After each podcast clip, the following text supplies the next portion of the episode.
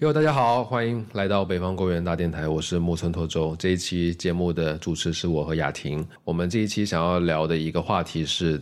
疫情下的学生，主要是大学生。起因是前阵子，呃，四川的一所大学有学生因为学校的防疫政策和有所不满，然后做了一些表达，然后很快也获得了一些社会上的关注和一些官方的怎么说回应吧。这个事情。让我们开始想到说，其实疫情小三年，两年多不到三年的时间，很可能有学生他的人生中的黄金时间，十八到二十二，或者到研究生的话就是二十四五，这之间这五六年的时间，很大一部分耗在这个疫情上了。我们就想说，找一些还在学校的朋友聊一聊这两三年的疫情时光，到底对他们的整一个学生生活产生了什么影响。然后这些影响可能包括很务实的一些，呃，升学和就业上的考量，可能也包括一些精神状态和关系方面的一些影响。今天请来的两位嘉宾都是雅婷的朋友，雅婷可以介绍一下我我就先说一下为什么我想聊这个话题，因为我自己是二零二零年下半年毕业的，然后对于我来说，我可能就是经历了一个。还比较完整的大学和研究生没有疫情的这样的时光，然后下半年在疫情中毕业，对我来说其实当时的体验负面的感受居多。然后疫情持续到现在两三年，呃，经常在社交媒体上看见很多高校的同学对这个意见可能也不小吧。然后基于此，我就会还蛮好奇的。对我自己来说，我在没有疫情前就是出于一种开放的、积极的。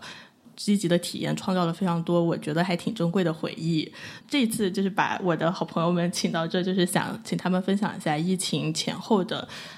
大学生活的变化，然后以及他们对于这样的变化有什么样的看法和体验。然后先请他们自我介绍一下。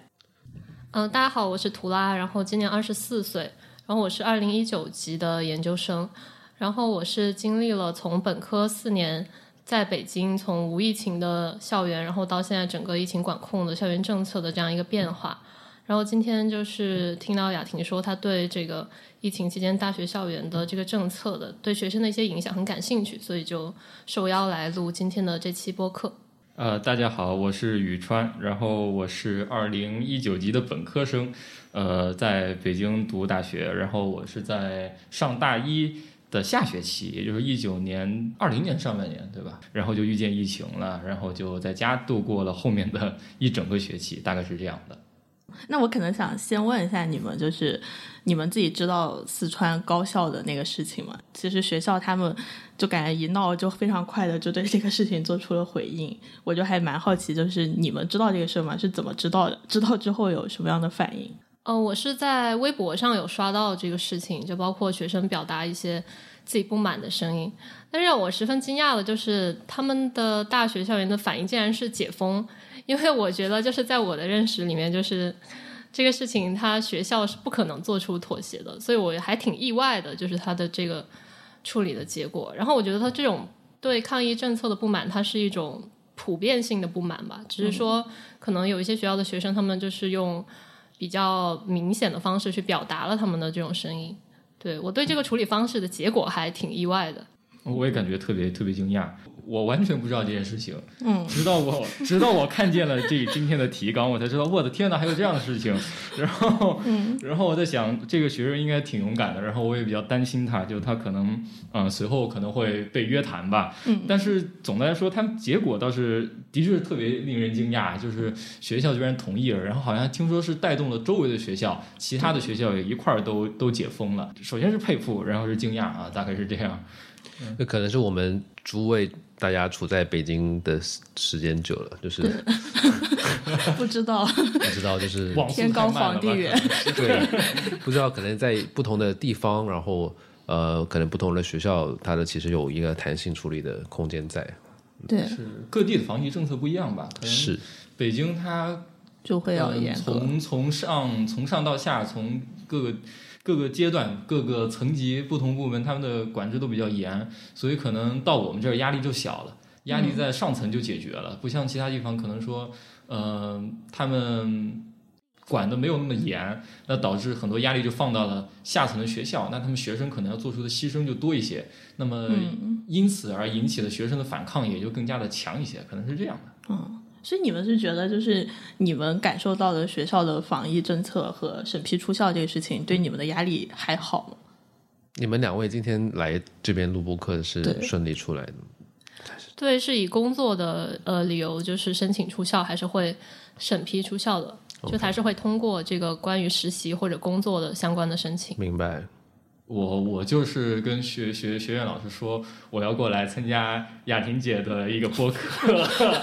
然后他说，哎，那你把你那个聊天记录给我看一下。我说，对，这是这是我们之前的校友，然后邀请我去参加这个节目。他说，好的，可能过一会儿会通过吧。然后就大概对就通过了啊，所以也没有太大压力啊。我出来是没有太大压力。这个就，可是这个就就是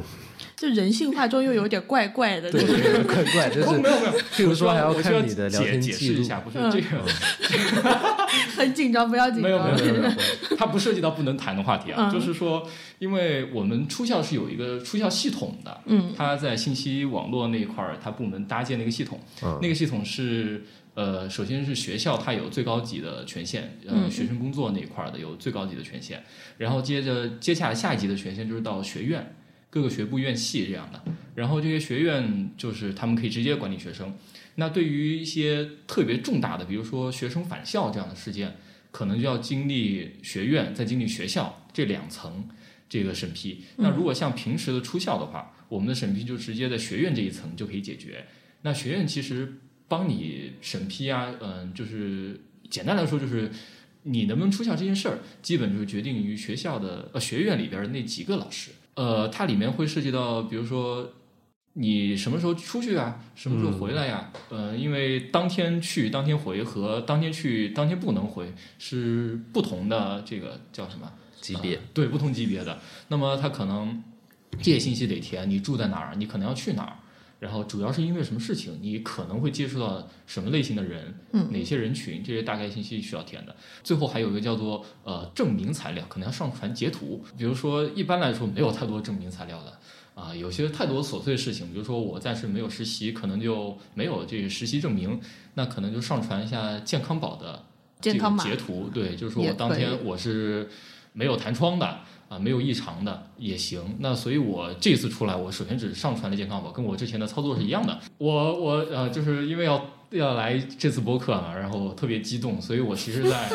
其实，在前两天我就提前提前申请了。嗯但一般来说，要求是提前一天的下午三点以前嗯提交就行了。我其实提提前了那么一天，还以防提前一天不测。对，就是想就是啊、确保我能来。因此，学院老师可能在批的时候就可能略过了，然后所以第二天我就去，我就在对，已经过了下午三点了，可能在五点快下班那会儿，我就去找学院的老师，因为因为我知道是哪哪些老师可能会审批嘛，嗯我就问他，然后他说啊，你提交这个证明了吗？啊，我说提交了，我提到这个健康宝的截图，那可能其他证明也提交不太上来，因为我是要去录一个节目的。嗯然后他说哦，那你给我稍微看一下聊天记录，这个行啊，我说可以，没问题嘛。然后就是大概是这样一回事。就你对他的意思就是说，可能呃，学院里的老师也不会特别苛刻的去审视你出校的事情的可行性。他、呃，没错，据我感觉来说是这样的，就是他们嗯还是比较友好的，也可能是我的需求。呃，挺正当的，对，很正当，首先是对吧？然后也也比较适量，也没有很多，对吧？我平常不怎么出校啊，嗯不是太出校，可能呃就是需要有正当事情的时候，我就会申请。所以学员老师可能也不会说啊，这是个刺儿头啊，不会这样，对，大概是这样，嗯。呃，因为我现在是毕业年级嘛，给我的感觉是学校它对毕业年级的本科生和研究生也好，都会相对来说轻松一些。然后我们像我们比较正当的出校的理由，就大概是就医、实习，然后面试、找工作。我知道可能辅导员对于本科的学生管理会特别严格一些，就是他会给你一种感觉，就是出校这个流程是非常的麻烦麻烦的。对他通过这个来限制你的那个申请，就是营造这样一种就出校很困难的气氛，来减少就是可能想要申请的人数。嗯，对，就比如说在你申请出校之后去实习，然后他要求有实习证明，然后要求有单位的联系人、联系方式，等等，然后包括他实习证明上面要求你写清楚你是周一到周几工作，周一到周几几点工作，然后工作的地点是在哪里，他会要求你反复的去把这些信息就是加在你那个正式的证明上面，然后要求你的证明给公司盖章，然后盖章以后再上传系统。然后包括像最近其实变得更加严格了，嗯，就是北京的这轮疫情之后变得更加严格了。因为我们学校的话，如果你是要申请实习的话，它是可以申请一个定期出入校的制度，就是比如说你周一到周五要实习，然后你就申请一下下周期下个周期的出校周期是周一到周五，嗯，然后你申请之后要上传自己的呃健康码截图，然后行程卡截图，然后。四十八小时以内的核酸检测截图，所以我们现在是每周都需要去做核酸检测，对。然后学校它会组织在校园里面，就是在校医院会给你组织一次统一的检测，对，然后走一个医保报销的这么一个途径，对，是这样。然后他会看你的材料，也会看得非常严格，包括你的实习证明、你的健康码、行程卡，然后你的核酸检测是不是在是四十八小时以内，他都会去看。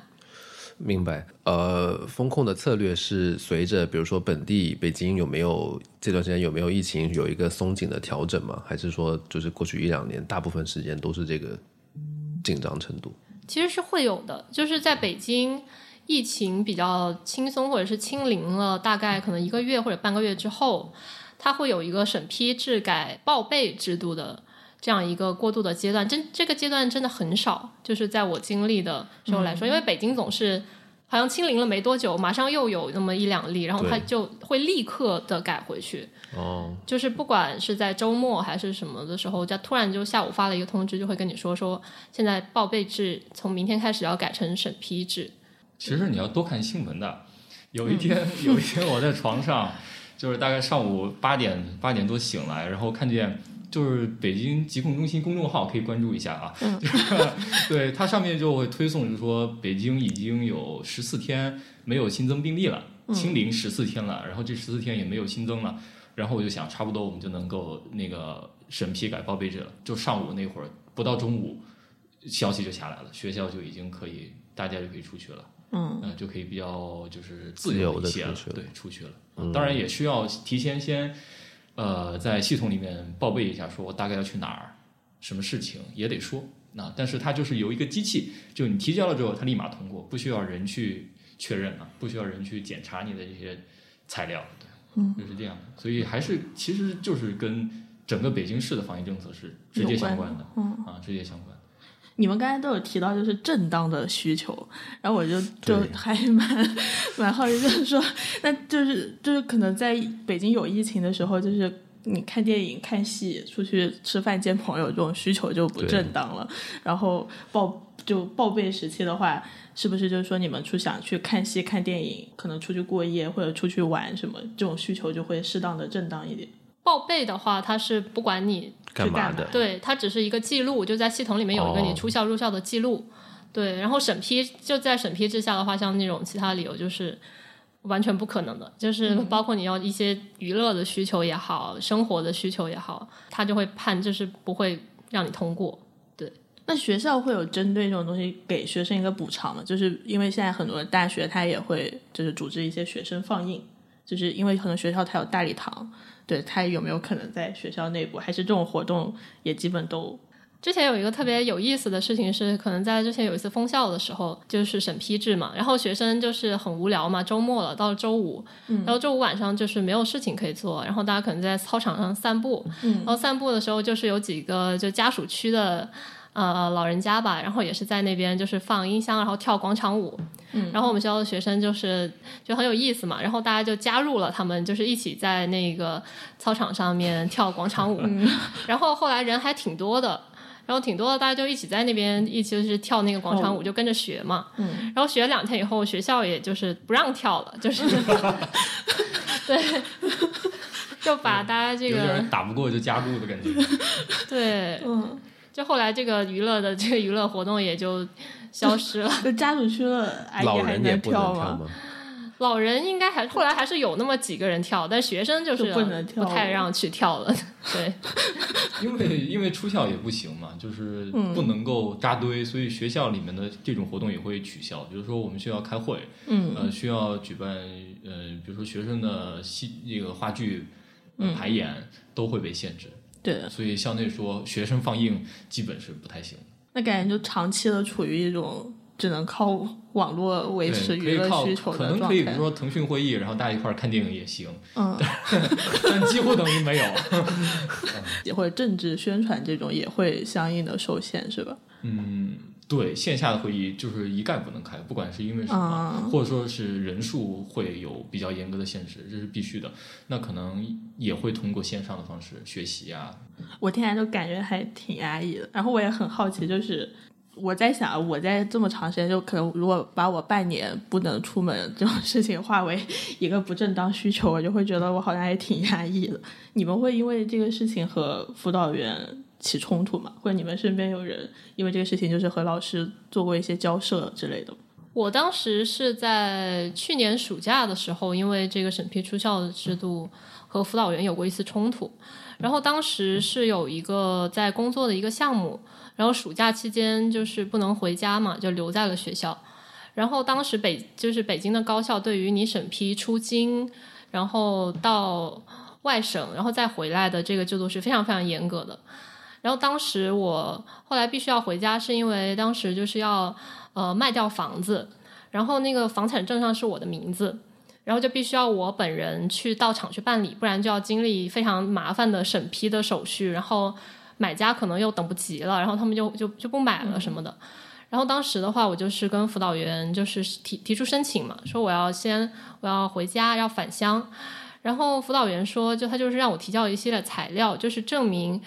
这个事情必须是你本人回去办，然后必须是现在要回去办的这这么一些证明材料。那我就去弄嘛，然后我就把房产证，然后把就是当时中介写的说要求本人七日之内必须要到呃我家乡的那个呃不动产管理中心办理这个过户的手续等等等等材料都办好了，那盖了公章，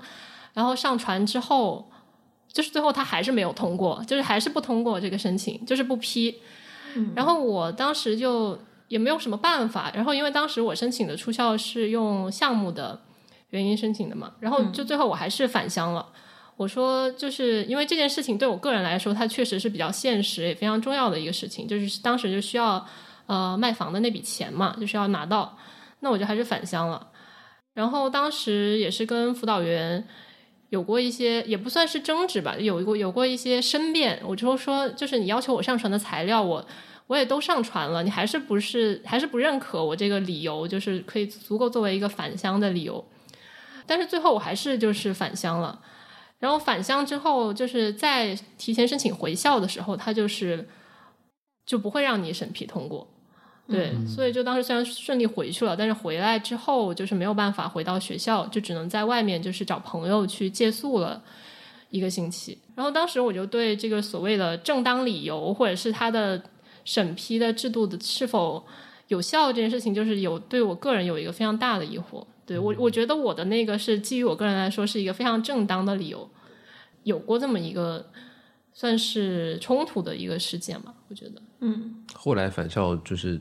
成功的返校呢，就是后来并没有返校，后来就是等到开学了之后，统一返校的时候才返校。那可能我的理由真的就特别不正当了。听完之后，嗯呃，因为我们出校也就是那会儿大家不能出的时候，我们也都不能出嘛。然后有些同学在学校里面关了特别久，就很想出去，嗯很想出去呼吸一下外面的空气。嗯 然后但是还是不太行，所以他开始可能会，比如说像陈情表这样的这种这种级别，嗯。会给老师写特别多理由，比如在那个呃那个申请出校的地方写，呃特在学校里面待了一个多月，没完全没有出去，然后嗯，特别想吃一下麦当劳，对，啊。然后什么什么就各种理由全部写的特别动情，特别煽情，但是老师也会被你感动，但是还是不能批，他会写可以点外卖，类似于这样的，就就是还是不行啊。比如说看展啊，嗯这样的事情，嗯，也不太允许。它涉及到一个风险承担嗯的问题，就是这个风险应该归给谁嗯啊？就比如说。我本人没有啊，首先先声明一下，嗯我本人没有啊，因为我据我了解的就是我同学他可能比如说在疫情的情况下不是那么不是那么严重的时候，不像现在，现在目前来说还是挺严重的，大家还是尽量就待在呃该待的地方啊。那么在那个不是那么严重的时候，可能嗯、呃大家的确关的已经比较不适了啊。他的确想出去，可能想去看看展啊，那个时候是允许的，也没有，因为疫情实在严重的时候，展也会被取消的，对吧？啊，这些都是有有安排的，有人会安排好的。那他就想出去，那那会儿的话，像比如说你想去需要去理发，需要去呃买一些生活用品，那是可以出去的，就是学学那个审批会会通过的。嗯但是你嗯，可能有同学可能会就说我要出去买东西，那我在顺路，我可能去了哪个公园儿，嗯我可能去了哪个展，去了看了个电影，都是可能会发生的。嗯但是你不能写，就是如果你在那上面写的说啊、我要去嗯购置生活物品，逗号，我要去看一个什么展，嗯，那就会被就是驳回，对会驳回。他说生活用品可以买，但是不能去看展。就精神需求是不正当的，呃，也也 公共也不能这么说，也也不也不完全是这样啊。公就是说你，你的生你的生活需求这个是可以报，但是在这个呃严峻的形势面前，还是有一些需要呃，就是大家都缩减一些，略微缩减一下你的这些精神需求。嗯但是说呃，但是如果说啊，就是我们假设一个情况，他没有写这个去看展，但他那天还是去看了展，嗯那么这个风险可能如果。万一发生了这么一个事情的话，那风险可能就要学生承担了。就嗯不是说是我学院同意你去看展的，嗯大概就是这个意思。风险嗯是由谁来承担，规划给谁的问题啊。然后最近不是快要那个清明节了嘛，嗯大概会有几天假，可能呃北京附近的这些学生可能会想回家，嗯，但是目前来说是不太允许，不太允许对，回不太允许回去。我看见有同学是呃通过回家这个理由是被是也是没办法。顾全大局，啊，顾全哇，你们讲的这些对我来说冲击好大，真的 是你太我没敢想象，我我真的。一直就是学校管得很严，对我来说是一个很抽象的事情，对，呃我因为我我的大学生活真的就是不是这样的呀，对。而且我不可能在，我就想象一下，就是比如说有半年让我不能出校，然后要去审视我出校的理由是不是正当，正当的，或者说是不是真的有必要？那这个嗯必要性其实就我觉得是我说了算嘛，嗯，就是我很难，就我真的很难，就是幸福，就是能不能出校这事情要有一个很在我之外的一个更高的权利去做一个审核。在我的我是一零年到一四年上的本科，然后没有上研究生，然后在我的那个时候是很难想象会发生这样的事情，因为所有人去上大学其实就奔着一种自由的对状态去。对，就是离开家，因为我是广东人，后来我在湖北上的大学，就是对我来说就是离开束缚和开始创造自己的生活的一个阶段。但没有想到，对，没有想到你们的 这两年是这样过来的，不容易啊。有一些，嗯，有一些对你们有些尊敬。确实，对，而且现在基本上所有北京的高校都加装了人脸识别的出入校的系统，啊、就是你不可能混进混出了，对，就是一人一一人一卡那么进出，就已经排除了去别的学校玩的这个。可能，啊，对，就是附近原本比较多学校是开放的，嗯，然后现在很多大学就开始封闭了，不是说开始就是不太不太不太不太不太能进去了。其实这对于文化来说，大学它本来是一个很重要的知识生产的公共空间，对吧？就是你可能没有考上这个大学，但是没考上大学的人，他可能可以去北大、去清华，嗯。对，去听一些重要的讲座和他自己感兴趣的课程。但现在这个事情发生之后，基本上也都取消了这种知识上的交流。我觉得，嗯，因为你腾讯会议，这个对你腾讯会议这种东西。也也需要，现在也需要，就也不是人人都能进去的。是啊当时当时齐泽克在那个不是说北外去去不是他要去南京大学吧？好像是嗯好像是去南京大学，还是去哪儿，我忘了。然后呃，当然最后那个事情也取消了嗯，啊，那个也取消了，也也引引发了讨论，就是那个著名的齐泽克不能去对，齐泽克研讨会，嗯好像是那个事情啊，就嗯好像是后面就是这么讨论的，但是当时就是取消了。不过如果说啊，如果说没有没有疫情这个事情的话，可能大家也不会去想需要线上开这个会，可能就真的只有去了大学本身才能够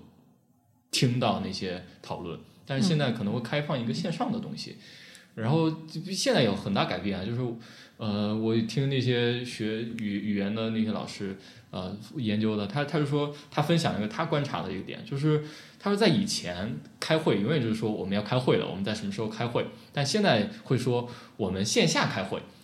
就是为什么要加线下这个这个就是限定词呢？就是不不存在开会就是线下开会啊，没有线上那就是线下，但是一定要说线下开会。就是嗯，有好有不好吧，在封闭的同时也开放了一定的东西。我我我我的感觉是这样啊，就是稍微乐观一点的话是这个感觉的。对，但悲观人他可能审 查的强度就会更大。对 对，很多政治课老师讲着讲着就没了，他们的会议室就很多，像我们国际关系、国际政治学院的老师，他们也要上网课嘛。啊然后他们讲的一些可能国际历史的问题吧，嗯，然后很多讲着讲着会议室就就封了，就没了，因为现在的会议室或者是在线会议那些都是有有系统的、系统的实时的审查，对，哦。然后他们也挺嗯恼火的吧，或者是挺难办的，对，是会有这么一个情况。对，因为你本来学校校园里、教室里是有一个是一个封闭的空间，你有一个自己的属于你的课堂的一个言论尺度，但是会议软件可能就是有大众内容审核的那个、那个机器的尺度在，嗯，对，这个会产生一个冲突。而我在想，就是像这种疫情的风控，可能它有一个时间限制的话是可以忍受的。但是现在已经第三年了，就对于大学生来说，你们要面对的，可能对 毕业之后也还是没有迎来校校园生活的真正解封。那你们对这个解封的事情有什么看法？我之前在社交媒体上有看，就说说的比较多的一个情况是，要封学生，为什么不封家属区的，就是行政老师，或者说是就家属区本来和大学是连通的，然后对，如果要封的话就一起封，为什么就是家属区的人进进出出，然后学生就要把他们管住，就好像会觉得你是不是只想管学生，就是你只能管学生，就是捡容易管的管。然后我在想，你们对这个事情是什么看法？对，我觉得这个事情就是也和他们表现出来的一个说法有关系吧，就是他们给的这个说法是我们要对校园的学生的健康负责，然后就是我们希望把这个风险降到最低。然后，但是他们的这种做法就是包括，嗯，只是严格的管理学生，然后不管理家属区的这些家属也好，就是给我们的感觉就是，好像和他们表达的这种对学生的关切是错位的，就是是不匹配的。你好像说要降低我们的风险，但是我们的风险就是只有只是我们自己带来的吗？就是那外面的风险呢？就是我觉得是他这种做法和他的这种表达上面出现了一些错位吧。然后对于我来说，我觉得就这种政策当然是给人的直观的观感就是挺不好的吧。对，我觉得我是觉得就是要管就一起管，一起管 对。嗯，但有的学校是不是把家属区和教学区给分开了？我们是隔开的，嗯我们是是隔开的隔开的，就是不管有没有疫情，我都不太去家属区，就是它离我太远了，或者说，嗯呃，我所需求的校园的设施的那些空间跟家属区不太沾边儿。然后在呃疫情之后呢，家属区其实他们也管，嗯他们也管，就是我们要去家属区的话，其实已经相当于是要出校了，是需要申请的。嗯啊，就是因为校医院那边儿也是靠近家属区的，我要去校医院也得申请出校的。嗯然后他们其实也得刷脸通过，然后包括我们的老师们，他们可能要去通过家属区进入学校，然后要通勤之类的，他们也有这个审批啊。然后我的感受不是那么强烈，关于刚才那个话题，就是管学生不管他们，他们好像也在管吧，可能是我太不关注了。嗯，因为我知道图拉和宇川都是班长。然后，然后好像可能因为体制和管理方法的问题，就是可能上有政策，但压力就是落实到办事的老师和学生身上。你们有这方面的压力过吗？比如说有同学会和你对抗之类的。对于我来说，其实没有，因为大家都很清楚这个政策是学校的政策，然后负责人是审批的人是学院的辅导员，所以对班长其实就是一个传话筒的角色。他们也知道，就是找班长也可能没有任何的用处，就是这个权利不在班长上这儿。对我没有对，所以班长就是他们很清楚，因为我们都是同学，都是一个阵线的，嗯 就所以不会因为这件事情发生什么冲突。对，嗯，宇川呢？没有什么冲突。不过倒是有有挑战的事情，就是可能在以前办活动、班级活动可以去校外开展，但现在就要想方设法的开展越来越丰富的线上的活动，或者在校园内就能解决的班级活动。嗯其实这还蛮难的，因为有的时候会涉及到，呃，教室又不能批了，嗯然后这个会议室又不能用了。嗯那我们的活动怎么开展呢？那大家也不太想参加了，整个班级的这种叫什么呀？大学回忆可能就少了很多啊，啊，大家一块儿，嗯，参与一个对，可能大家也不是很了解，可以了解，但是又不太了解，这个障碍又增加了，所以其实，在办活动的时候倒是有影响的。啊，在班级以尽可能丰富的线上学生活动大概是什么模样的呢？就一些什么样的？呃，比如说看电影啊，就是在腾讯会议看电影。对，前段时间好像有有一个团队，就是我们班级有小的小的这种，就是大家分管任务嘛，好像办过一次这样的活动，然后也有呃线上当时在家那会儿的、线上电脑上你画我猜呀，然后狼人杀呀这样的，在线上能玩，然后线上的好像也没有太多。听起来就是 只有组织的人自己会去玩的活动。没错，没错，就是，但是，嗯，但是好在我们班上人都是就是都很很互相给面子，然后嗯就是知道虽然很不容易，这个活动的确蛮无聊的，但是这也是仅有的能够维持大家联系的这样一个形式了，这样一个机会，所以大家还是还是会选择参与的。其实，哎，那在学校里头，比如说，就是学生们的一些小规模的聚集会受影响吗？我们就找一个什么广场，或者是空余的教室自习室，或者是食堂，大家就聚一块有影响的，有影响，有影响。比如说从物理上来看，我们吃饭，我们桌子桌桌上是隔了那个塑料板儿的，就一张桌被有四能坐四个人，但是中间是隔了一个十字，嗯，然后有大概有个五十厘米的样子那么高的这样一个塑料板儿，就是大家是隔开吃饭的。嗯，如果想要大家吃个烤鱼，可能就不太好放。啊，就聚餐也要做，分餐制是的，是的，是的，这个是。然后还有一些操场吧，一些空间，它可能开放的时间会缩短，晚上什么时候就要就要关掉。校门在以前的话，晚上晚上的时候，就各个校门也其实就是就是敞开的对，在这之前学校是不封校的嘛，就是、嗯是对外开放。但现在的话，到了晚上一定时候，十一点多、十二点左右，呃，整个学校就只剩一个一个校门是出入的，其他校门会关上。嗯啊，就是之前有这种集体活动，学校集体活动出去，然后停在了一个到点已经不能进的门，然后大家要从一个门从东走到西啊，哦大概是这样，从西走到东。那去去，比如别的宿舍楼串门之类的，呃，已经从物理上被被否否定了，就是嗯、呃我们的宿舍有两道门禁。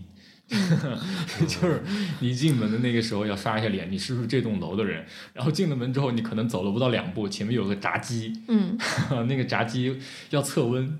啊，要测温。如果温度不太行的话，可能要在外面待一会儿，然后再反复测温。如果不太行的话，可能就要采取相应的措施，啊，就是有两道，有两道那个。不过大家嗯，一般都没有问题，就是麻烦一点儿，嗯。麻烦一点儿。哎，我我记得我本科时候社团活动有一项招新有项就是去扫楼，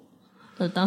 对，哦就是对对对，这个事情现在就没有办法再开展了。现在不行了，现在不行了。现在像现在前段前两周的吧，还是蛮严重的那会儿。那就是说，大家最好宿舍都不要乱走。就比如说楼楼已经不行了，但是宿舍你宿舍门你都不要去别人的宿舍。但其实大家本来也不太去别人宿舍，所以还好啊。嗯，不过啊，我好想哭啊！为什么？为什么？真的还好吗？就是你就只能在你的四人间、六人间这里头，就是生活，啊日复一日。因为这个怎么说，宿舍本来就挺小的了，嗯空间也不大，然后可能就一张床供你使用，你也就只能用几个平米，并且现在大家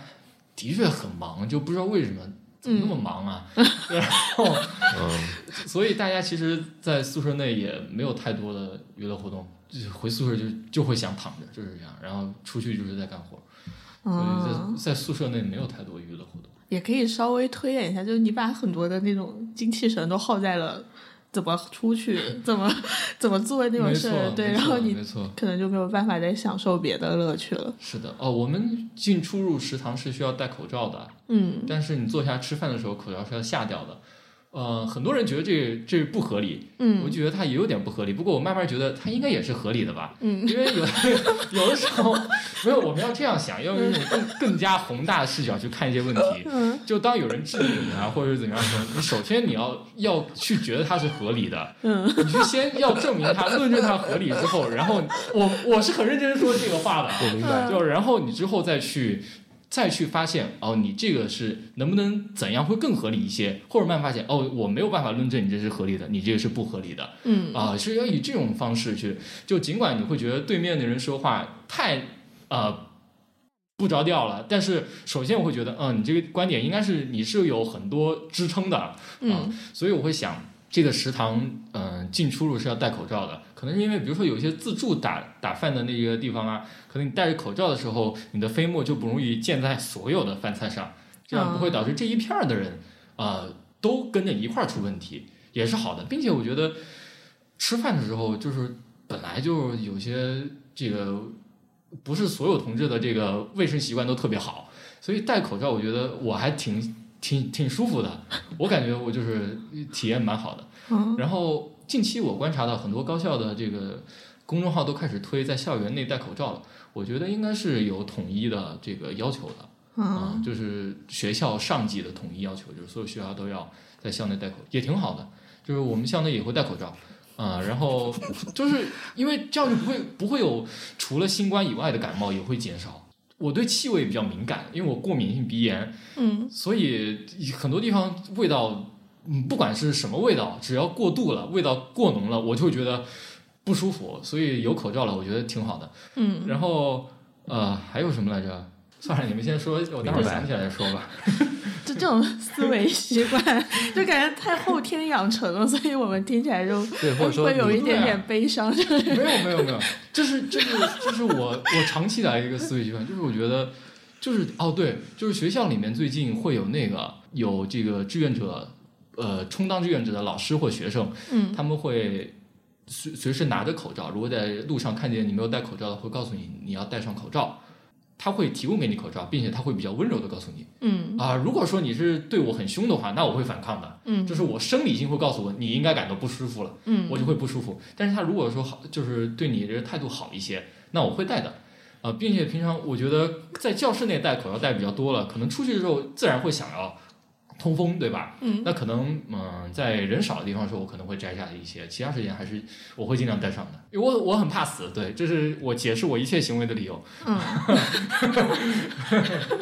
我感觉图拉可能就 有一些皱眉，可能可能是我太异样了啊。没有没有。那你你这没有么想，可能对，对，可能也也有也有一定代表性，但我相信可能你的呃担忧和你的你的面对这些事情的一个情绪状态，可能反正在我们目之所及的年轻人当中不是那么的常见吧因。为它很麻烦呐，就是嗯怎么说？对于整体的这个防控，我不知道该怎么评价，因为嗯我得到的信息我也不是专家，我不知道该如何具体去评价那些，呃，可能我也会有情绪，嗯每个人都会有情绪在这样的高压下，但是我会尽量去想它是可以的，合理的它是合理的，首先去论证它的合理性。但是在学校里面的话，我会觉得它绝对是合理性会更更强一些的。嗯就是为什么学校它永远是要最后一个去放开，或者是对学生的管理要强一些的，因为不是说学生很危险，而是说一旦出问题的话是很恐怖的，就是嗯就是会很恐怖，不管是学校的管理层，还是学校老师、学生、学校的学生，都会特别麻烦。因为前段时间我们已经看到一些案例了，嗯就整个学校会会全部崩盘，所以在学校里面安全一些还是不为过的，我觉得。嗯嗯，虽然有的时候，比如说去洗澡，然后要戴口罩，我会觉得有点 有点奇怪，不是，就是进浴室的那个门需要戴口罩，当然你洗洗浴的时候是不用戴口罩的，对吧？对啊就是真的就，呃有一次很尴尬，对这个这个事情我说来就很有意思。有一次我在浴室要等一个同学，嗯可能大家一块儿去洗澡聊天嘛，这也是一项娱乐活动，那解释一下。然后然后那个时候我要等他，那时候我已经进去，大概呃就衣服已经脱差不多了。但是我还戴着口罩 然后，然后他他还在路上还没有来，呃，在这里批评一下我那位朋友，他最近也一直在放我的鸽子，啊、希望这期节目他会听到。然后他那天来的就特别晚，然后导致我整个人只戴了一个口罩在那等他，所以后来我想也挺滑稽的，就是说你只要把脸遮住，一切都没有问题了。嗯，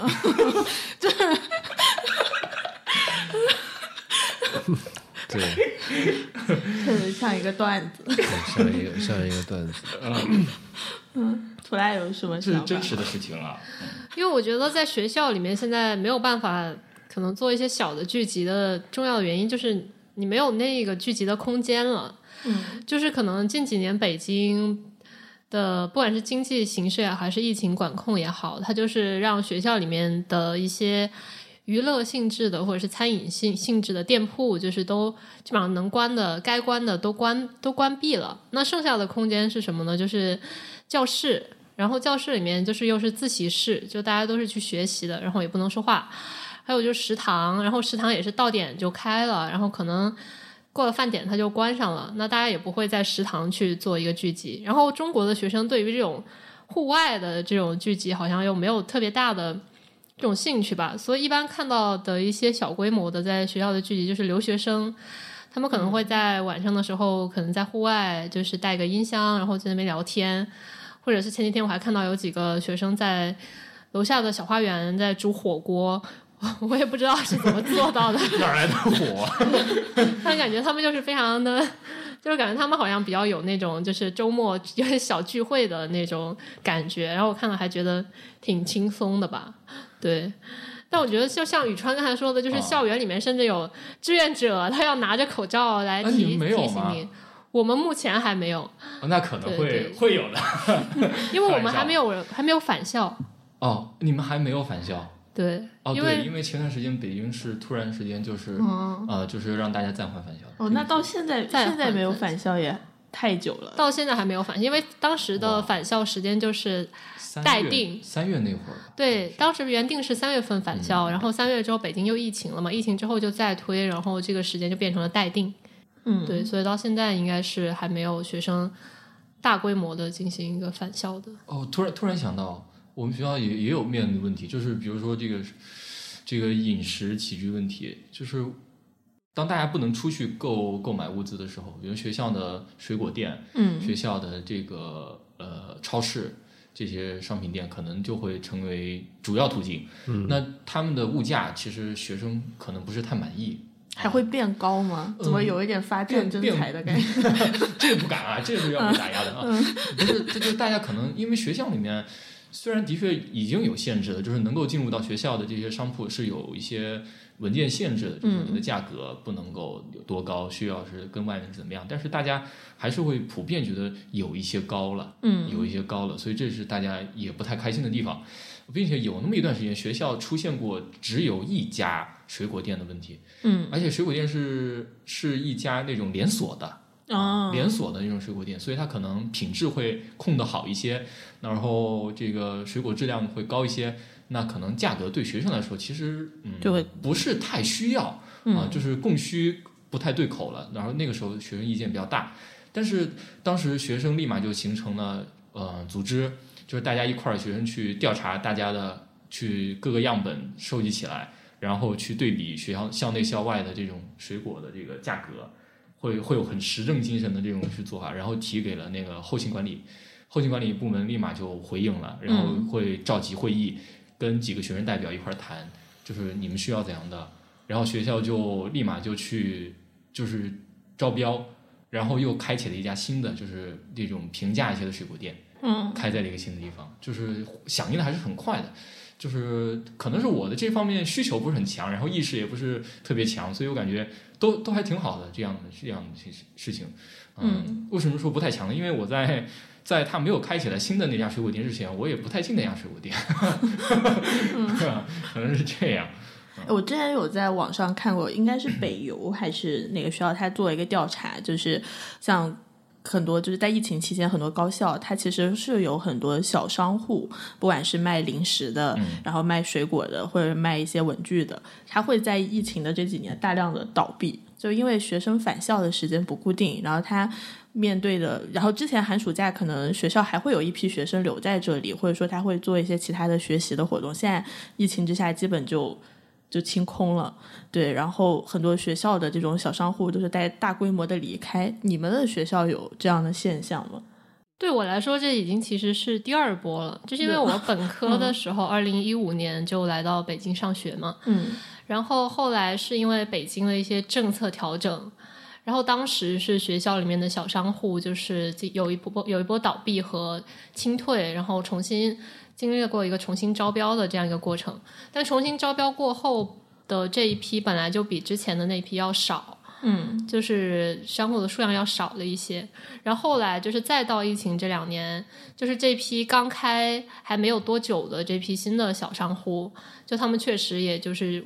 没有办法维持这个经营，嗯，因为学生就是一直不返校嘛。第一次疫情的时候，就大概有半年还是将近一年的时间，学校里面就是没有大学生，就基本上没有大学生。所以，所以那些商户就后面第二批进来的这些商户，就是又再一次的面临了这种倒闭或者是清退的这种现象。所以，学校里面的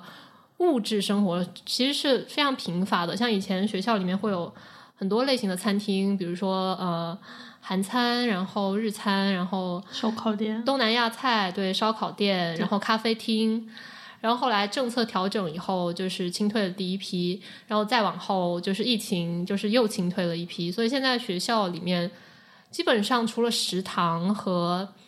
一一家吧，然后一两家就是剩余的其他的餐厅，没有任何你可以去休闲呃饮食或者是。嗯，购物的地方都非常有限。对，其实是有两波这样的情况。像现在你们还没有返校的话，那其实学校里学生就很少，就是。呃，现在的话是他他允许一部分毕业生需要是有实习需求的毕业生就是回来，然后学校里的学生比较少，然后食堂的话开的档口也也会比较少。我回想我本科时候还是和学校里面很多商户的老板有过。就是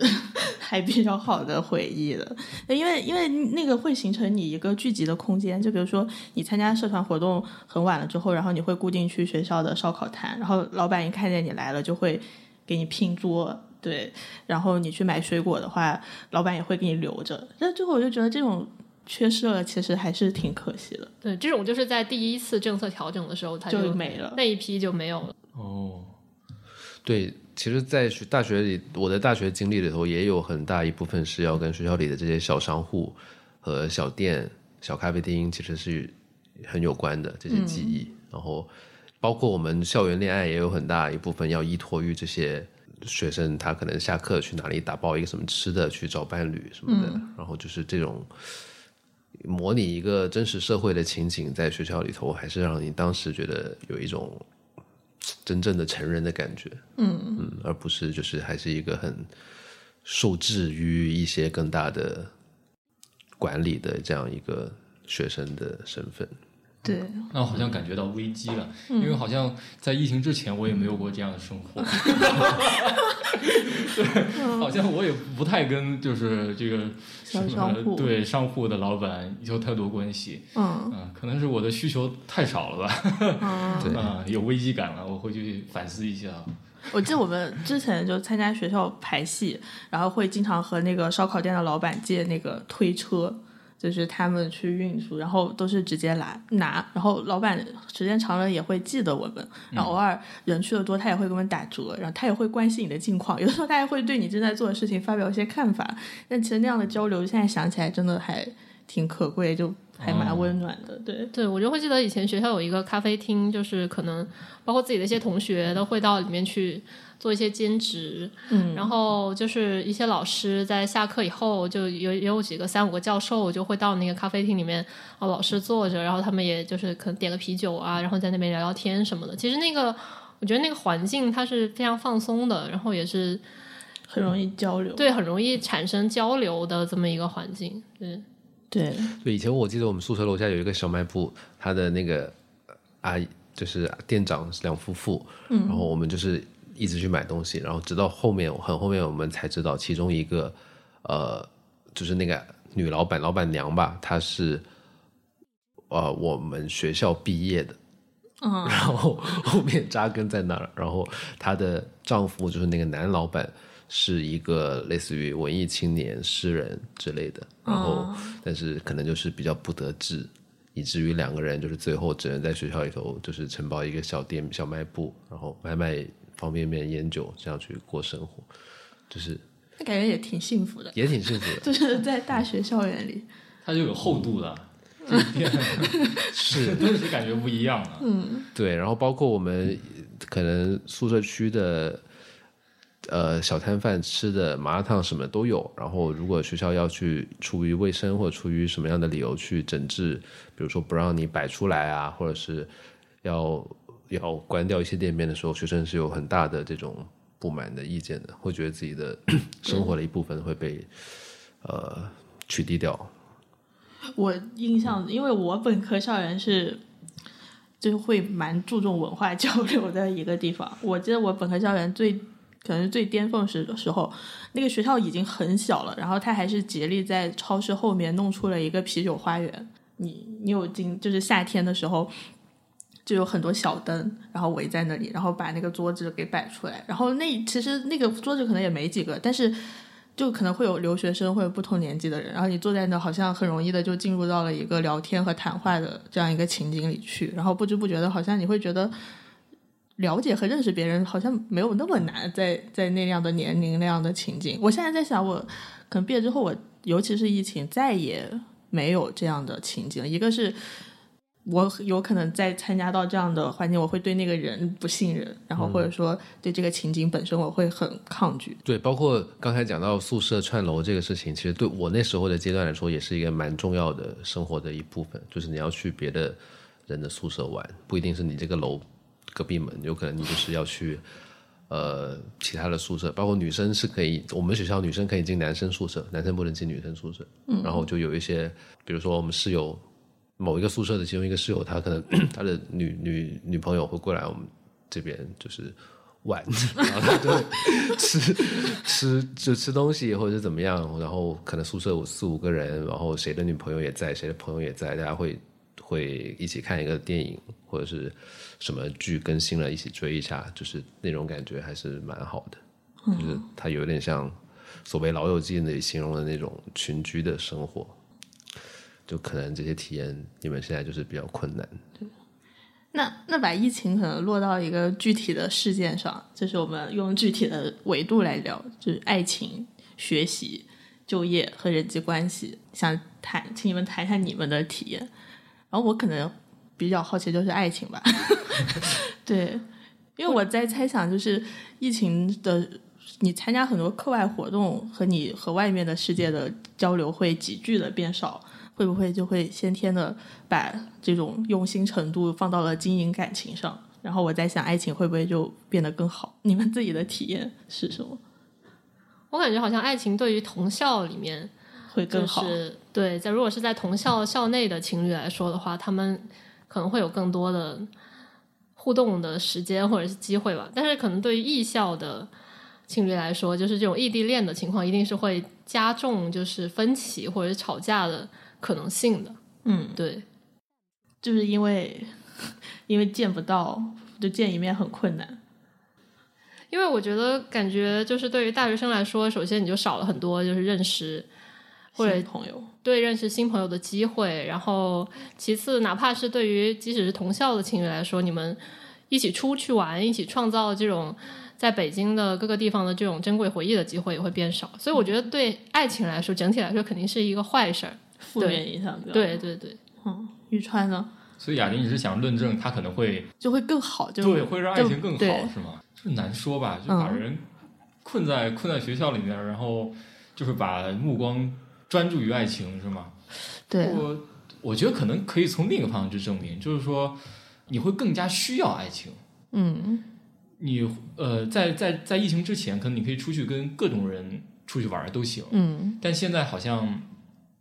不是那么方便，增加了更多不确定性。可能我能出校，但你不能出校，对吧？嗯那可能我们想出去一块玩就不太行了。嗯那如果说呃，这个时候如果说你有一个呃固定的一个对象，嗯有有这样一个人，那你你你可以跟他一块玩，你可以有什么事情是可以找他，可以确定下来。就当你有这个倾诉需求的时候，当你有想要分享欲的时候，你可以有一个固定的人，那这是好的啊。所以我觉得可能可以从这从这个方向去证明，爱情可能会在疫情下变得更加的呃紧密一些。所以宇川说的不确定性是有可能你在考虑你要不要找其他朋友去倾诉的时候，你你还会担心就是你和他的这个疫情成本是吗？就是风险成本。也也不是说考虑吧，而是它客观存在。嗯就可能说，当我想要，我想要找同学一块儿出去玩儿，什么时候？但是发现，呃比如说我今天因为一个什么呃出来录播课，我可以出来玩儿，但是我的同学他可能在校内，嗯那也不太行啊、啊那平常我想找他干嘛的时候，呃，他行了，我又不行，那就就很难就是你不。自觉的就发现有很多障碍。对我的理解是，就是朋友跟朋友之间要去 hang out 要去玩，你其实有时候是挺需要一个明确的目的的。我们出去干嘛？出去吃饭就是吃饭，与看电影就是看电影，聚会就是聚会。呃，情侣可能更多时候可以承担一些没有目的性的陪伴，嗯就是大家就是待着、操场走一走。嗯，对雅婷你说的疫情有助于爱情的巩固，是出于一个就是非疫情状态的时候，比如校际跟校际之间和学生跟社会之间的这种发生爱情的对开放性。性，就是一个学生来说，你也有很多未来可选，有可能在没有疫情的时候。这个人他可能想去其他城市工作，这个人要出国，那你们的感情好像本身就会面临着很多不确定性。但是疫情来了之后就 OK，你也不能实习了，你也不能出国了，我们绑定在一起，但好像这样会让感情更深，而且也有可能就是也是延续痛苦那个话题了。疫情的时候，你可能会有更多的挫折和负面体验。有一个伴侣，你们能就一起分享这种时刻，好像会让感情更丰富。我是这样猜想的。对，我觉得这个比较个性化，因为你也说不定就我也很消极的，你也很消极了，然后放那块儿就 double 了，然后就 毁灭吧，也有可能，所以就比较个性化，看看个人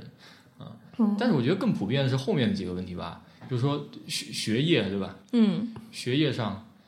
学业上现在大家都专心内卷嘛，专心内卷。对啊，就是什么都排除了，就大家可以就是你卷你的，我卷我的，大家一块儿卷，就是都在卷。就嗯，比如说保研或者是考研这样的事情，嗯。现在大家不能出国了，都考研嗯。啊，然后再包括嗯、联系上学业跟就业其实是一体的嘛，就包括大家会呃更倾向于去选择稳定的工作，嗯。啊，那也就是说，呃，参加公务员考试的人会变多了，一直在变多。这一年考研的人数也一直在变多，直接反映就是分数线嗯啊。最近刚刚在进行那个复试嗯啊，那些分数线一个比一个高，特别高，嗯就是高的很恐怖。然后在之前去年开始就有这样的现象，就是保研问题。那嗯保研一般，嗯，保本校这样的，呃，概率会大一些，并且自己本校的老师可能也会呃更加喜欢一些本校学生。嗯但是，嗯，疫情之后呢，就会出现很多这个比我们学校更加强的、更好的学校，他们的学生没法出国了啊，啊他们自己自己学校内部的保研名额，满了，对，又不那么够了，他们就到我们学校来来了。挤兑你。对，然后我们学校的人又只能往外跑了，其实就是涉及到这样一个竞争啊，啊，这竞争又变大了。嗯学业上是这样，然后有很多呃出国交换的机会就是没有了嗯啊，就是在这之前，就是我的就是师兄师姐们，就是我高年级的那些人们，他们比较多人是有过交换经历的，嗯就至少能出国，不管他去哪儿去干嘛。嗯但我们现在不太行，各个交换项目都取消，嗯就不弄了。就是学校本来是有的，大家可以去申请的，现在没有了啊，就是也是属于缺失，蛮可惜的。但这个学习好像也就是会有一点不是为了，就是就会很明确有一个很强的目的性，就是你现在不学习，你之后的成绩性，那就就感觉做学习本身的那种乐趣就会少了。因为我觉得现在就是对于你不能就业，然后又不能保研的这个焦虑，已经远远大于追求学学业的乐趣的 这个事情本身了，因为我觉得就业这个事情，它不仅仅是疫情，也是近两年经济形势嗯决定的嘛。嗯，对，所以我觉得就是像你说的这种，就对学习本身，或者是对于你感兴趣的课题的本身的这种追求，可能已经现在就是要让位于这种你的就业或者是升学的这种大的焦虑对，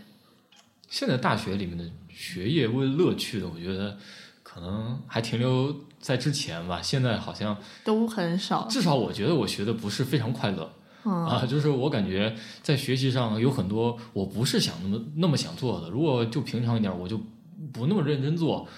啊。但现在的话，必须得做，因为你还得想着，还得提防着，就是引号的提防着别人，可能他会做的更很好，对。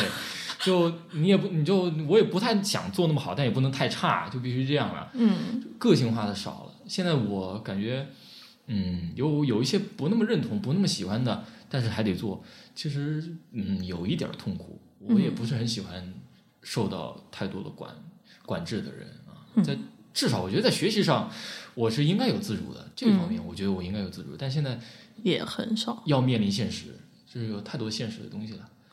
嗯，我觉得这确实是和社会环境相关。我感觉我这方面的焦虑真的是到找工作那一两年才开始。我其实很大段时间学的就是学自己想学的。对，很直接的，我和你们，我和你们面临的环境的不同的问题是，可能我本科时候身边师兄师姐玩了四年，最后还是能找到一个不错的工作。对，对我来说这个事没有那么的，就是焦虑。但是确实，如果到现在你发现就业、考研、考公都很难的话，这个东西应该就是会不断的提前了。对，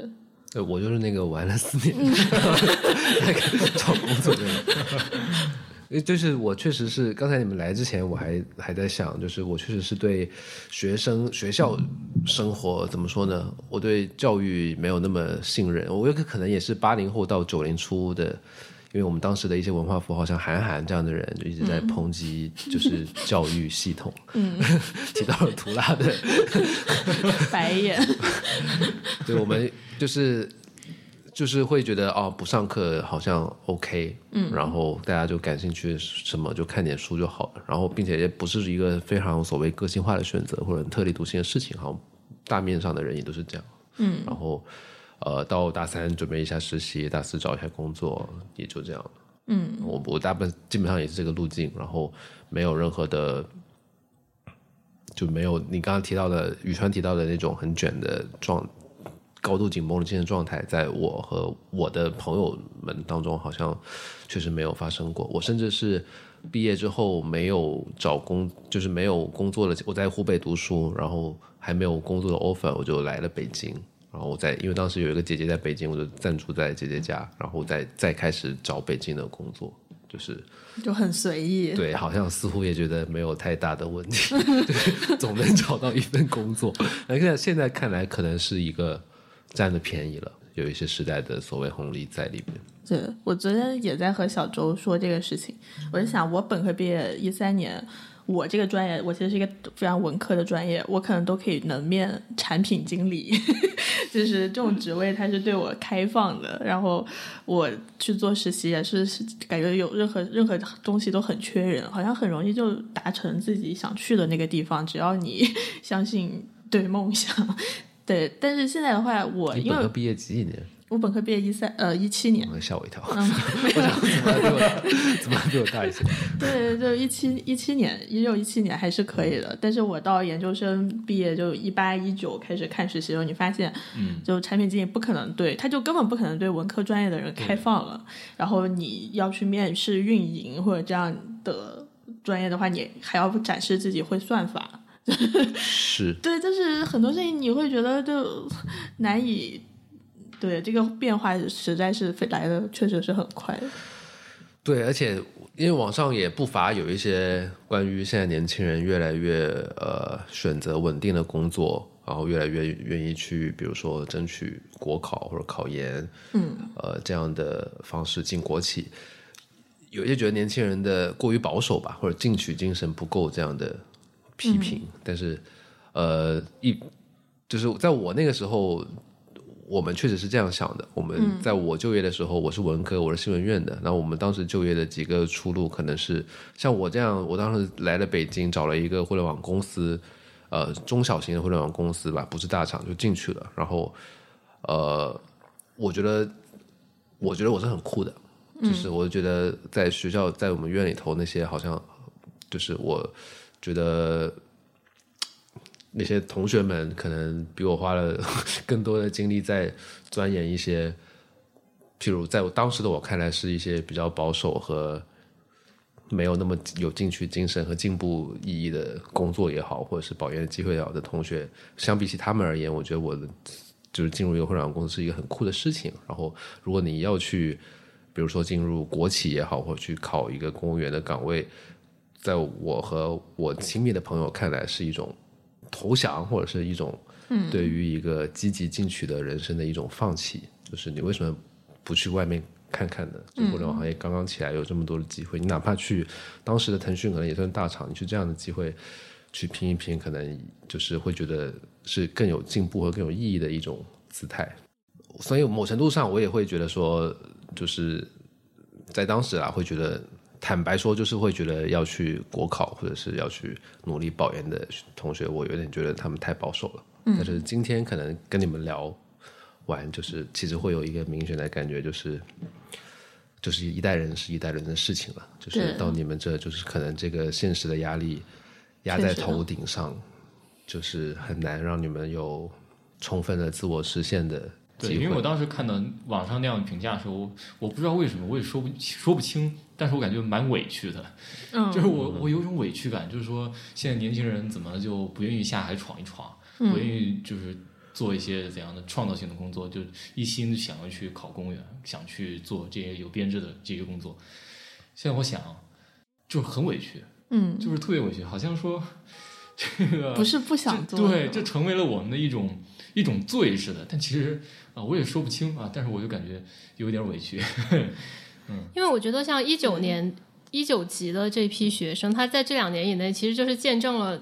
整个互联网行业的一个巨变吧。你说，嗯，像我们一九级，我们就是看了教培行业经历双减政策，然后所有的爱奇艺在裁裁员，然后腾讯在裁员。就当我们看过了所有的这些它可能会发生的巨变之后，就是，然后你就觉得再去选择这样的一种道路，或者是。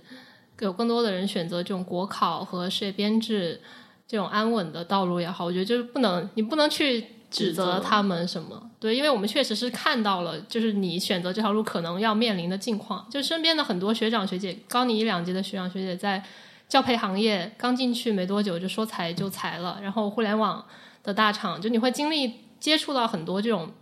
被裁下来的人。对，所以就是我觉得他们的选择有就是一定的道理吧。对，而且我觉得，就这中间有一个，呃，关于市场化的就业和市场化的公司大企业的一个它的正当性的一个转换的问题。以前会觉得它是代表了一种呃进取精神也好，进步精神也好。那现在可能由于我们的垄断问题，我们大企业的马太效应，可能反而它承载了一些嗯企业和市场化的环境，它承载了一些欺诈员工也好，或者对。对剥削，剥削，然后或者对大众的这种，比如说互联网公司对对大众怎么说呢？不太友好，控制感觉对对大众这种信息垄断和这种操控的污名在里头的话，反而可能会觉得去这样的就业环境好像也没什么了不起的。对，就是无非就是一份高薪一点的工作，然后我拒绝这样子的压榨和拒绝投入这样的事业，去选择一个。呃，国企也好，也公务员的职业，那我有什么可以受到指责的？确实，而且尤其是现在的那个三十五岁的那个焦虑门槛，对你感觉就是进大厂也非常，你只能干几年，干十年，嗯，那你之后要怎么办？你还是要再去考虑你后来的出路。对，可能大厂上市中概股，对，今年年初这一趟可能也会，就太多不确定性。但对，其实说指责年轻人非常的不公平这个事情，我也还蛮有共感的。就与其说指责年轻人进不进取的，然后有没有那种精神。其实很多既得利益者，他们可能明明有很多的财富或者说是机会，但是他们的选择是不一样的。对，就是八零后指责九零后，九零后指责零零后是没有理由的，就是会有这样的感受。我们也在进取啊，就是我们每天也在好好学习，嗯然后也在想去找更更好的工作，然后我们也在进取，这也是进取，但是最后就说你不进取，就是嗯不太懂了，所以觉得委屈，大概是这样吧。就可能他的不进取指的是过于务实的考量和过于嗯没有冒险精神，嗯，和没有这种更更大的这种社会价值上的一个感觉，信仰。这个是说实话，我也没有进过大厂，我也没有当过公务员，但是哪个更好呢？在我这儿是不知道的。那这个思想是谁传输过来的？是上一辈啊。嗯，就是 不管是我自己家庭的教育，还是说就是只要是这一辈过来的，其实家里面大部分是希望你进入到这个更加稳定的工作里面去的。那这个可能在在我们心中慢慢成为了，这就是答案，这就是最后的解决方案。嗯慢慢的到我们这儿成为了这样的固定下来，可能也不完全是我们这一代的问题，嗯这应该是积累下来的一个，呃，一个最终的结果。它也不一定是问题吧，它是一个结果，最终导致现在的现象产生了。对，但是你要这么说，可能我在想，比如说我们呃八零后或者我们九零初这一代，当你接触到家里人的长辈的这样的一些灌输你的你的理念，说你要安稳，你要找一个体制内工作的时候，我们是很抗拒的，因为我们明明我们觉得我们有更好的信息来源和视野，比上一代人看得更多，我们明明看到一个蓬勃的。呃，社会机遇在面前，嗯，然后这个我们我们对外的观察和上一辈人对我们的教导会形成一种紧张关系，就导致很多我我们这一代的人跟父母亲的预期相差很大，然后亲子关系处得很差，然后有很多原生家庭问题。但我不知道会不会到宇川你们，就是可能比如这两年一看，OK，经济形势确实是这样的，家里人的教导还是蛮对的，就是过来人还是有过来人。很和谐了。对，反而你们这一代人可能跟父父母辈的这个家庭关系调和了一些。战线一致了，突然、这是吗？不知道，可能我从小太乖了吧啊，嗯。就是我感觉嗯，就是一直挺呃听话的，然后应应该是这样，就是我感觉自己跟家里也没有在这个方向上没有太多的矛盾，慢慢普遍下来，我身边倒是也有，就是说我反抗这个，就是别人父母告诉我，呃，你要呃当老师去当兵或者当法呃律师或者是医生对吧？嗯这个各个这些 这些行业，对这些行业，就是说好像说你不从事这些行业，那就是就是不对的，就是就是就是有罪的啊！有很多家庭还是这样的。我会有一些可能不太不太对的想法，我会觉得他们是对的，就是家里人说的是对的，不是说你嗯不从事这个就、就不对，嗯而是说从事这个可能啊，的确会在未来，在你之后，等你到一定年纪，会让你更加的幸福指数会更高一些，你的生活质量可能会呃稳定，慢慢的，其实稳定就是一种幸福啊，但我觉得可能到后面。最终的出路还是这个，嗯所以我觉得，或者我还会有一种想法，就是说，呃，你是否真的看明白了呢？虽然我也不不知道我有没有看明白，但是我觉得就是说，你现在还在做很多的反抗啊，还在有很多浪漫主义的想法，那是不是最后你在什么时候才会回归现实呢？呃，我不知道这样想法怎么样啊，对，可能这说出来要被骂，但是我觉得，啊、呃，这是我真实的想法。对，我觉得可能是有代表性的。对，像我家里面其实对我没有什么特别明确的希望，当然好像大家都希望你稳定，就是工作稳定，但是好像是没有一个具体的希望吧。然后，但是他们也会问我，就是说最近工作找的怎么样了？就他们就会希望我找一个工作，至少是能够养活自己吧。然后在具体的稳定或者不稳定，或者是找什么类型的工作方面，应该没有特别大的。具体的要求，像我外公，他就会看一些新闻，然后就问我，就是说以后要去哪里工作，他就会建议我说你去大湾区吧。我说啊，港珠澳大湾区。他他应该看新闻比较多。对，他说要不你去珠海吧，然后什么的。对，他会给我提一些可能这种大方向上的建议，但如果最后真的就是也没有听他们的建议的话，他们应该也不会说什么，只要我能够就是养活自己，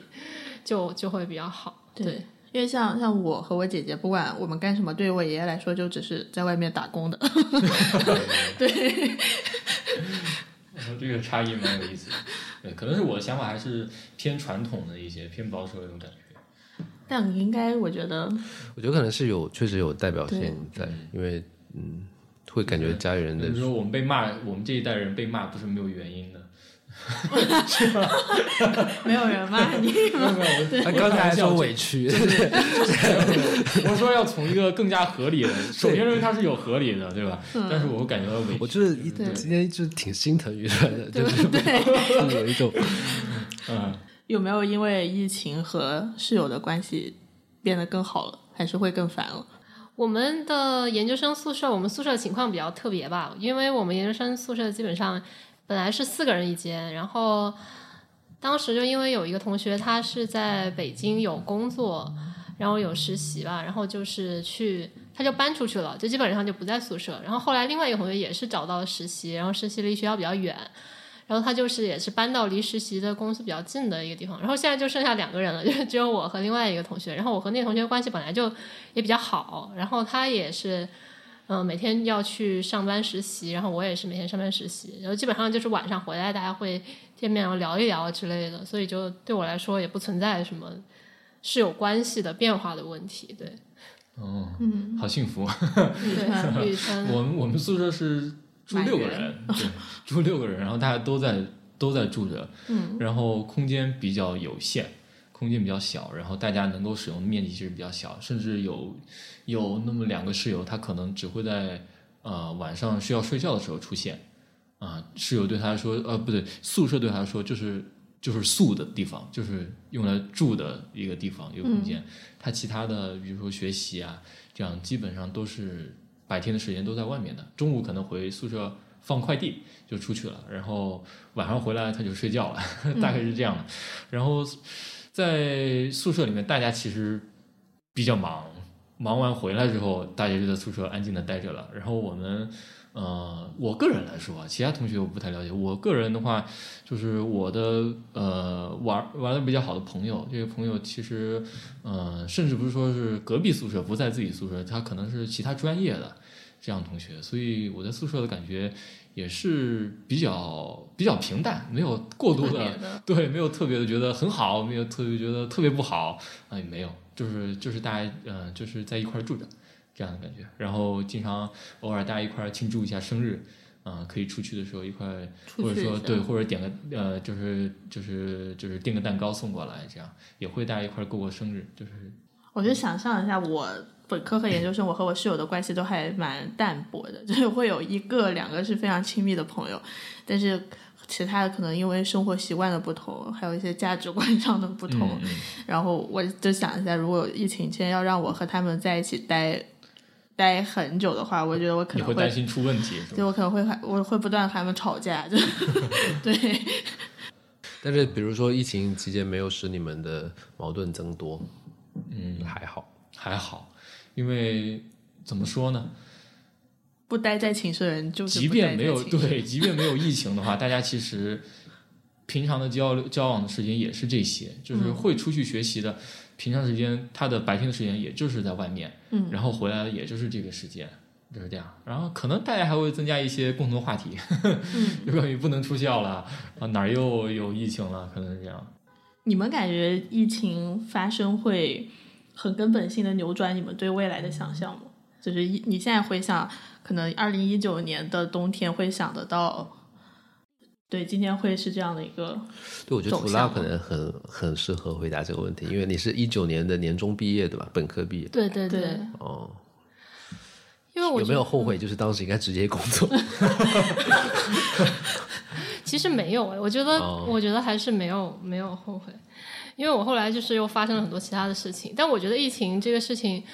对我对于未来的想象确实是有一个最根本性的改变。因为我在之前是一个喜欢到处去旅游的人，呃，疫情之前可能去了台湾，然后在本科期间去了俄罗斯，然后去了日本。然后当时我就记得去日本的时候，就是一九年毕业的时候，就一九年年中去跟朋友一起去毕业旅行，然后去日本，然后就在东京玩。然后当时本来在做计划的时候是说，就是除了东京以外，我们还要去京都，然后去大阪。然后后来就是看了一下实际的情况，就觉得日本国内的交通实在是太贵了。然后他从东京到京都可能要两千多块钱的人民币的这样一个路程，然后就说那要不京都下次再去吧，就是反正日本可以不止来一次嘛，我们可以多去几次。然后就说想等以后有机会了再去京都，或者是去其他地方旅游。然后就只在东京玩了玩了一下。然后后来回来以后就是疫情爆发，然后后来就是觉得这个事情真的是非常后悔。然后 就我觉得疫情它带给我的东西，就是最根本的变化，就是是有一点末世情节的。不知道你们能不能理解那种感受？就是包括你有想任何想要做的事情，就是你现在就去做了，因为在以前的时候就会想说等一等，以后会。有更好的机会，或者是以后会还有时间去做这个事情。但在疫情发生之后，我就会觉得说说，就是别人提出一个什么即兴的计划，或者是当时疫情还比较平静的时候，有有机会去其他地方旅行，那我就会觉得说是对，那就是现在就去了，就是当下的事情就现在就去做，就是有机会做的时候，就是不要等。我觉得疫情带我。最大的改变应该是这个，那我觉得是很好的改变，还挺积极的。哎我觉得这是对比较特例吧，我感觉好多年轻人可能也没有。对，但是无独有偶，我我赞成，你也这么想？我赞成，对，就是这样，就是有很多事情，尤其是，呃，我一个比较悲观态度，就是最近这一会儿，这个世界好像不太正常，嗯啊，这句话，呃，字面意思吧，就是感觉不太正常了，嗯啊，有太多太多事情发生了。然后慢慢的就是觉得，呃，也挺好的。现在啊，就是 不太正常也挺好。对，不不是说不是说不是说这个，不是说不太正常也挺好，而是说这个世界不太正常，但是我现在能这样，我要去珍惜它，也挺好的。然后我想做什么事情的时候，我就努力去做，大胆去做。我觉得涂鸦姐刚刚能够概括了，就是说大胆一点，就不要再考虑那么多了，你就当下就去做吧。然后可能之后真的就不一定了，这是一种不确定。嗯，之后就不确定了。现在能做就做，然后要更加珍惜现在啊能做的，还还有选择机会的时候啊，就是因为疫情那会儿，就就是前段时间吧，前两个月啊，我就嗯比较比较状态不是特别好，嗯啊比较焦虑，嗯啊甚至不是焦虑，就是虽然说出来不是 emo，但是真的就是这种持其很低迷的一个状态情绪。啊，然后那个时候就学会了等待，啊，那个时候必须等待，就是本来说好要什么时候能够回北京了，嗯，啊，然后突然时间就不能回了，嗯，然后我得等着什么时候才能回，好多好多事情堆一块儿了都得等，然后我觉得自己特别的无助，嗯，无能，啊，就是什么事情都做不了，就包括当时我我有我我比较喜欢集邮这样的，嗯，啊，然后放了一些邮票没有拆封的。啊，就是因为宿舍小，不太不太能放，嗯，我就先放在一个地板上了。然后没有想到我回从北京回家之后，暖气片漏水了。哦，啊，然后我我已经知道，我们宿舍那底下是就是趟过水了，补救的怎么样？那些东西有没有及时的拿出来？好像没有。嗯，所以我当时后面突然快返校的时候，我知道，我的天呐！他到底已经怎么样了？因为那邮票的确还挺珍贵的，嗯，我当时费了好大功夫才获得的，嗯，然后当时又不能回去看，然后本身告诉我们什么时候能回来，然后又过了一会儿告诉你们得再晚一周才嗯，啊，甚至有些东西现在还没有回来，啊，就是当时就是特别的不舒服，每天每天就躺在床上不知道干什么，嗯，就有事情干，但是不想干。就是很难受，到这个时候，我感觉我现在好一点了，然后能够做事情，就是做事情更加不拖沓了，然后学会了，学会了等待，同时告诉自己有些东西不必等，就赶紧去做，嗯，就这样，啊，的确是那段时间太痛苦了那一会儿，啊，而且之前也遇到过一样的事情，嗯，就是前一天买好了机票要去参加一个支教的项目，第二天就那个地方就有疫情了，嗯，就是就是那么巧合的，就所以就是说。啊，想干就去干，然后有耐心吧，我感觉是这样，这是比较大的变化，疫情带给我。嗯，但我觉得就是不知道其他人有没有，我觉得就是在我们这一代，可能九五后、零零初这一代，就是在对现在的疫情也好，国际形势也好，就是可能会带来一种你对未来想象的一个根本性的改变，因为我们。从小的时候上学，然后课本会告诉你说，这个世界的，呃，目前的形式是主题是和平与发展，然后我们这是一个，确实是一是一个地球村，然后我们就是现在经经济的发展形式，经济全球化，就是对。然后，但是到了疫情，疫情一来以后，所有的国家都往回缩，然后你就发现这个地球村的这个说法是假的，对。然后国际形势有一个巨变的情况，你会发现和平与发展这个话好像也是就是在发生变化，在发生变化，对这个形势也在发生变化。那还有就是像是以前的对世界的这样的一个一体化的想象也好，包括我自己就去的是语言类的院校，其实本身就包含着。对这个愿景的一个认可，就我觉得我们要面对的，你对未来想象的一个根本性的变化，包括现在其实是好像是各个国家又退回到一种就是区域化经济的这样一个发展的，就又往内缩的这样一个形式。我觉得我们这一代人可能要更多面临的是这个问题。对，那具体来说，比如说你以前的想象跟你现在的生活就是区别很大？或者你以前想象在你。比如说乐观的时候，在四年前、五年前，你会觉得你应该是现在拥有一个怎么样的生活的途径？我觉得就是在一个乐观的想象的情况下，就是说，我现在我现在又准备毕业了，对吧？我应该就是在策划我的这次的毕业旅行，对，应该要去什么地方，就很悲伤。然后可能去的公司的话，可能就是会考虑更多的外企，像是。好像是会有更多的考虑的方向，比如说像那种合资的企业或者是外企的这样一个公司。但是好像现在大家对于这种外企的态度也好，或者是国内的这种政策，对于这种你的公司选择也好，都会有一个比较大的一个变化吧。包括你会想去做一些翻译的工作，跨文化交流的对一一些跨文化交流的工作也好，好像就。你就会有些犹豫了，就是说我还到底要不要做这个事情？它到底有没有一个发展的前景？你生怕哪天行业没了？对，就生怕哪天 行业没了，对，就很会担心这种情况。明白，就比如选，比如说你选更期望去外企，可能也是承载着一些可能性，说有一些跨国调度，然后可以去外国生活。可能是以前是会有一些这种，明白，就是规划。宇川呢？你你现在的境况跟你，比如说。上也是一九年上本科，对，考大学的时候有出入很大吗？跟当时的想象？嗯，就是更加坚定了自己，之后可能要稳定一些。对，就是呃，可能就是出于一种害怕，就是太多太多不确定的东西了，自己不是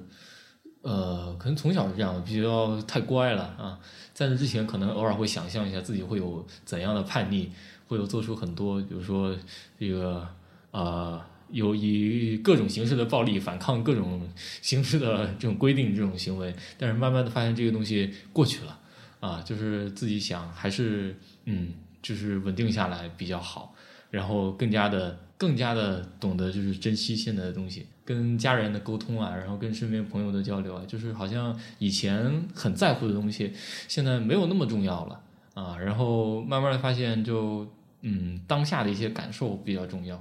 啊，去体验，然后去多跟人交流。我听完他们两个说，就在想，我其实还不够悲观，你知道，就是对我非常能够理解宇川说的被等待拖垮的那种情绪，就是因为疫情几乎是很多人都必须要经历的，就小到你买航班这种事情，你非常容易就要面对很多未知的等待了。但我就会在想。其实我反而没有像图拉和宇川这样有一个转折，会决定要赶紧去做能做的事。我感觉我那个状态就是被等待和很多小的挫折拖垮之后，就会就是还是处在一种不知道要怎么继续的一个状态里了。对，就感觉可能这个背后的事情是我对这个世界还不够不够悲观，还相信它 有可能在等它变好。对，在 等待世界变顺的那个时刻。对，但其实你们刚才讲那个感觉。对，我觉得他们可能其实是要比没有在疫情这几年，呃，经过大学生活的我们这一代人来说，要更所谓更成熟或者更对更勇敢直面生活的一些不如意。嗯，我觉得有可能是存在。就是这个换个说法，就是其实疫情不是说占据了你的青春期，而疫情可能对你们这一代来说是缩短缩短了你们的青春期，就是你们的青春期到嗯，这个阶段，像宇川这个阶段开始考虑说就业的时候，已经结束了他的一些叛逆的一些不考虑后果的一些事情，在这个阶段就结束了，画上句号。然后你后面就变成一个很成熟的人生姿态去应对接下来的生活。也难说这个。不过总体来说，呃，也不一定那么是那么悲观的，而是说学会了跟这样一个事情共处，就是你得跟他。给他就是共存下去，他他就在那儿，也不能说是去应对啊，应对听起来有点消极，而是说应该学会怎样去在这个地方去适应他啊，用的更和缓一点儿，或者说也不是说我当下就没有改变，然后就立马去做事情，这是然后期待它会变好，就是就是不那么好讲或者怎么样。但是我想就是它或许也在变好，嗯啊，一直一直是在发展下去的，啊，只是它发生变化，然后自己也应该变化了吧，啊，大概是这样。甚至觉得当下现在的想法，我可能啊，可能就近期觉得要稳定好，可能过一会儿又啊事情又变得更好了，然后我的那个呃天马行空的想法又出来了，那也不一定，就是你们现在还会想象疫情结束吗？这个事情还会想吗？我之前就是会把这个事情放得特别悲观，我想它的疫情结束是一回事，然后它的影响真正结束可能要十年的时间。嗯，对，我会把这个时间战线放的比较长，然后但是在这个期间，我还是会就是疫情包括管控带来的这种压抑是，我觉得是没有办法从根本上去解决。创 伤。对你只能去转移自己的注意力，就是说你过好你现在的生活，然后珍惜你就身边就是最亲近的人，